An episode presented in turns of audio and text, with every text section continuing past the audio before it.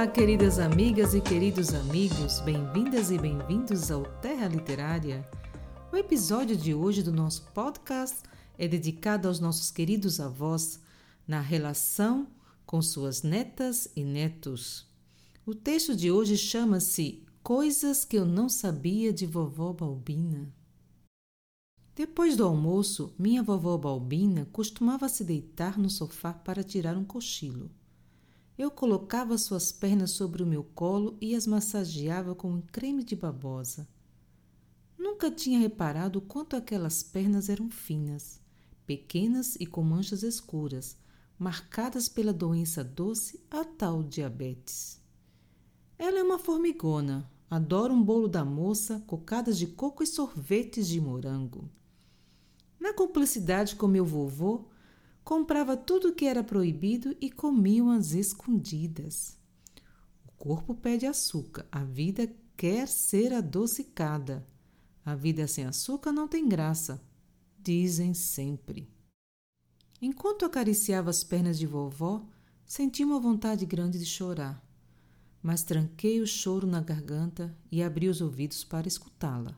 Sim, escutá-la, coisa que há poucos anos venho tentando fazer, ainda que distante de sua vida cotidiana, pois minha vida conturbada de adolescente me rouba tempo do convívio com os mais velhos.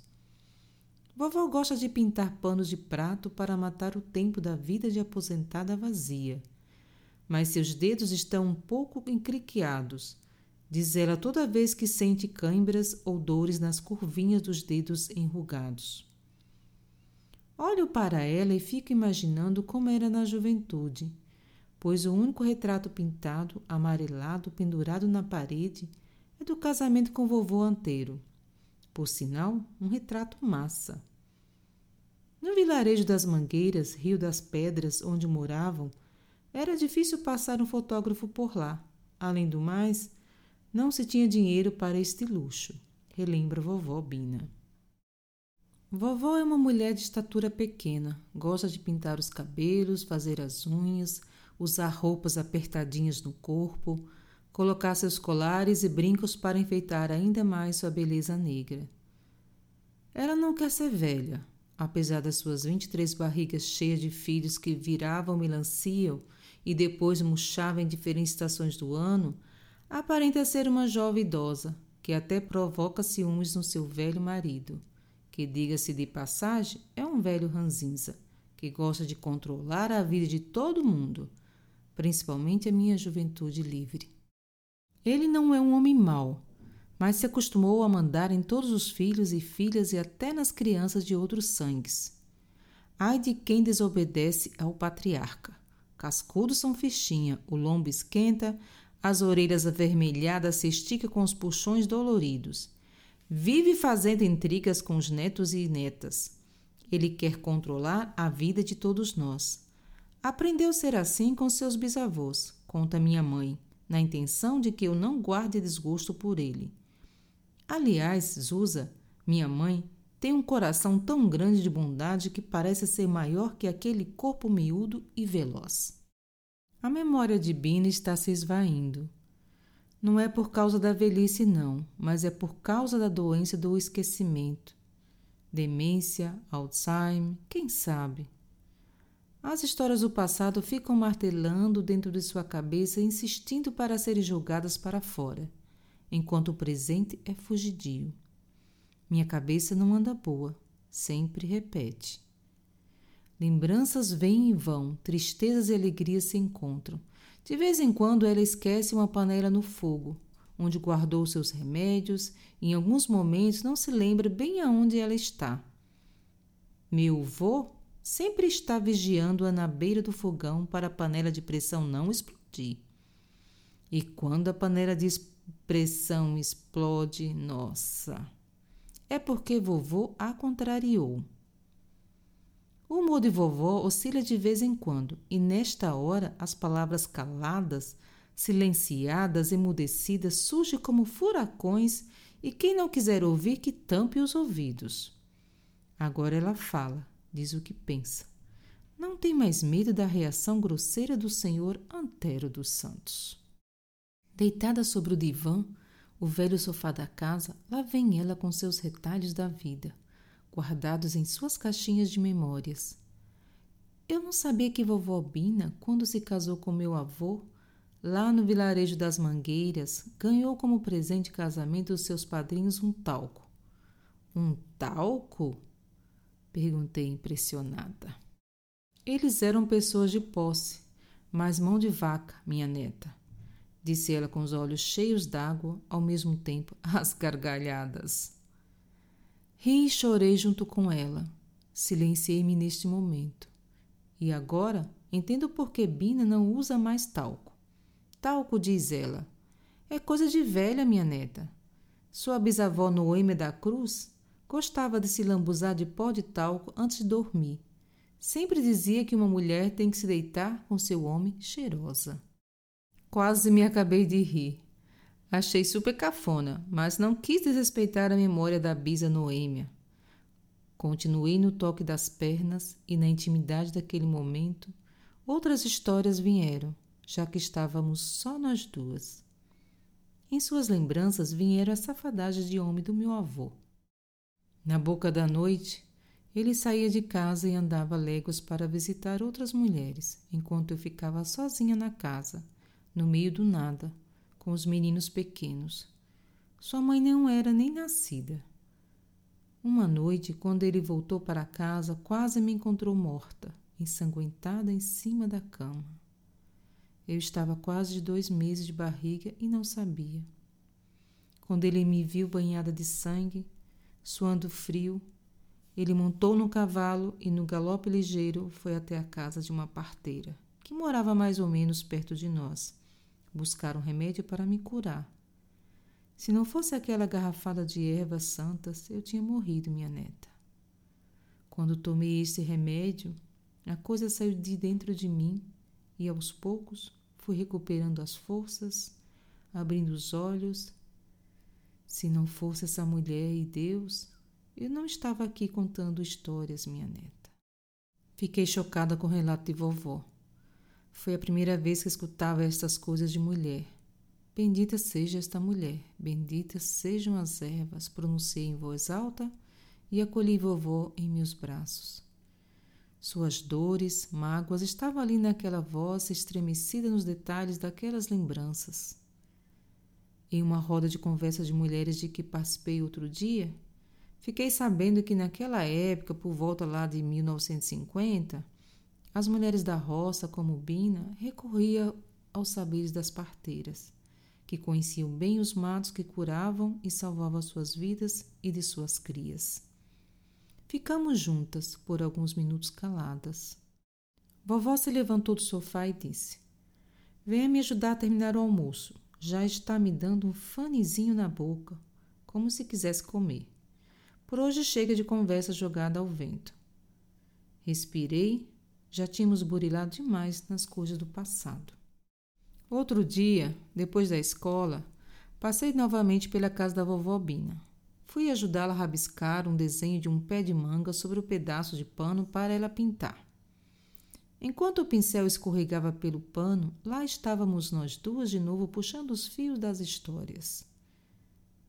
Vovó Bina falava pouco por natureza, e, quando se tratava de suas irmãs, menos ainda.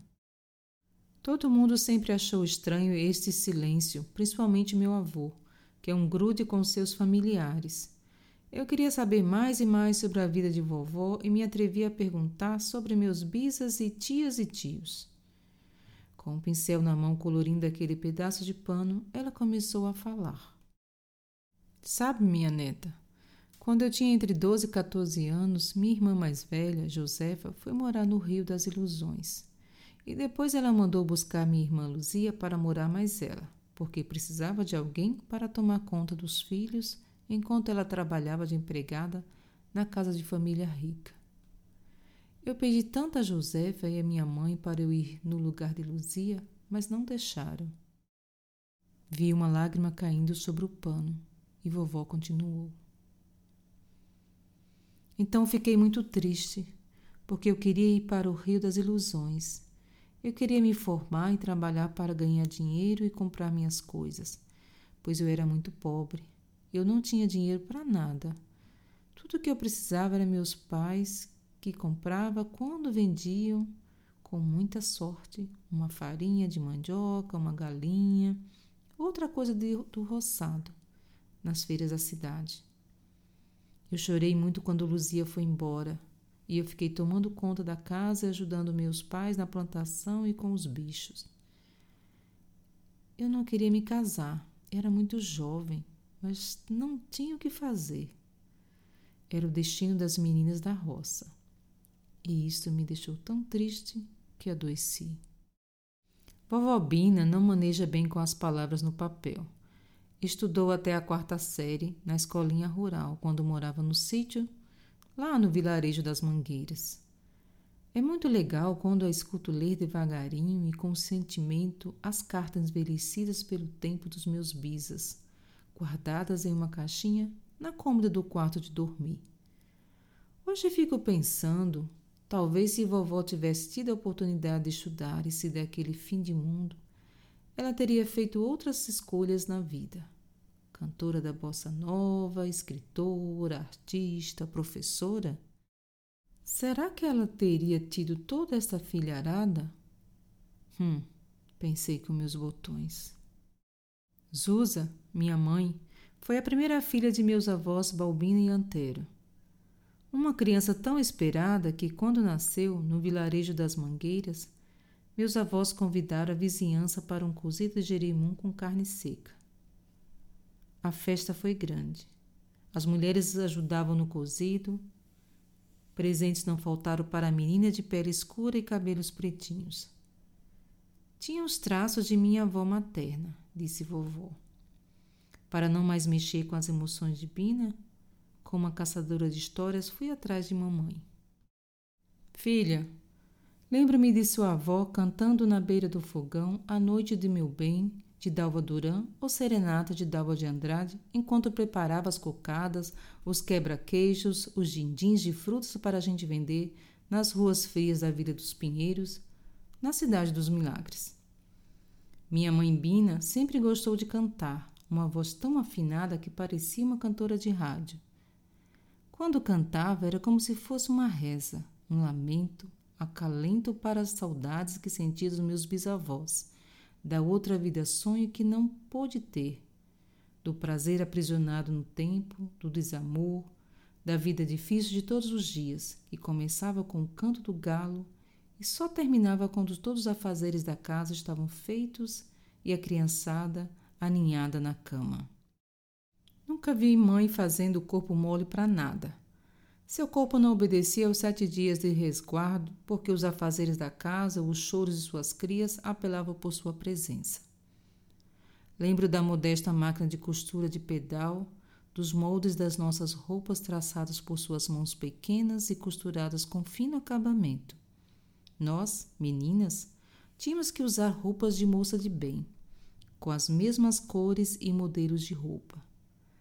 Ainda tenho uma foto de monóculo com nossos conjuntos de calças e blusas de cor pink. Aquela roupa não combinava comigo, pois eu sempre pulava a cerca das malditas regras da menina bem comportada. Sabe, filha, não posso esquecer daquele corpo grávido, continuou minha mãe, que se transformava durante nove meses, quase todo o ano, do peso que carregava, das dores nas cadeiras e de suas veias cheias e escuras, da bacia de roupas sujas que ela carregava sobre a cabeça, equilibrada pela rodilha de pano, até a cacimba, cerca de vinte minutos nossa casa, onde eram lavadas as inúmeras fraldas e coeiros. E eu, como menina, aos sete anos de idade, estava sempre do seu lado, colocando as roupas para quarar sobre o capim. Ela cantava, cantava e cantava. Lava roupa todo dia, que agonia. Depois voltávamos para casa com toda a roupa limpa, que estendida no varal da velha casa fria de barro, enfeitava as paredes do nosso lar úmido. E quando o sol não dava o ar da graça, as roupas eram secas com um pesado ferro de brasa. Ah, como odiava passar aquelas roupas! Não posso esquecer dos cheiros que exalavam dos cozidos feitos nas panelas de barro, no fogão de lenha e daquele gostinho de barro da água na boca, purificada pelo filtro que nos protegia das lombrigas morar em nossas barrigas. O dinheiro que seu avô ganhava era muito pouco e, por isto, os meninos tinham que trabalhar vendendo as coisas que sua avó fazia ou engraxar os sapatos alheios. Tinha dias que sua avó Bina saía de madrugada, debaixo de neblina, para trabalhar na casa da família rica e chegava em casa quando o dia já tinha se recolhido. Seu avô dava-lhe um beijo na testa e saía para o trabalho da vigilância da noite e só regressava para casa na madrugada do outro dia. Nós, meus irmãos e eu, ficávamos por conta da sorte em casa, cuidando um dos outros. Lembro-me de uma vez em que quase toda a ninhada de filhos havia pegado catapora, e ela dizendo: Não corram, senão vocês vão ficar entrevados. E do chá de sabugueiro que tomávamos quando a febre apertava. Tínhamos muitos pés de sabugueiro, capim santo, no quintal de casa. Aquelas perninhas finas percorreram muitas estradas. Ela era a primeira a se acordar e a última a se deitar. Mas agora adormece no sofá manhoso e nem espera a novela das oito terminar. É, Maria Eduarda, são tantas histórias que guardo, mas nem tudo se pode contar, não é? É, Maria Eduarda, a vida da gente não era essa moleza que vocês têm hoje, com a tecnologia facilitando a vida. E ainda assim reclamam. Bem, meus queridos e queridas amigas e amigos, espero que vocês tenham gostado de mais um podcast do Terra Literária. Muito obrigada por ter nos escutado e até breve com um novo podcast.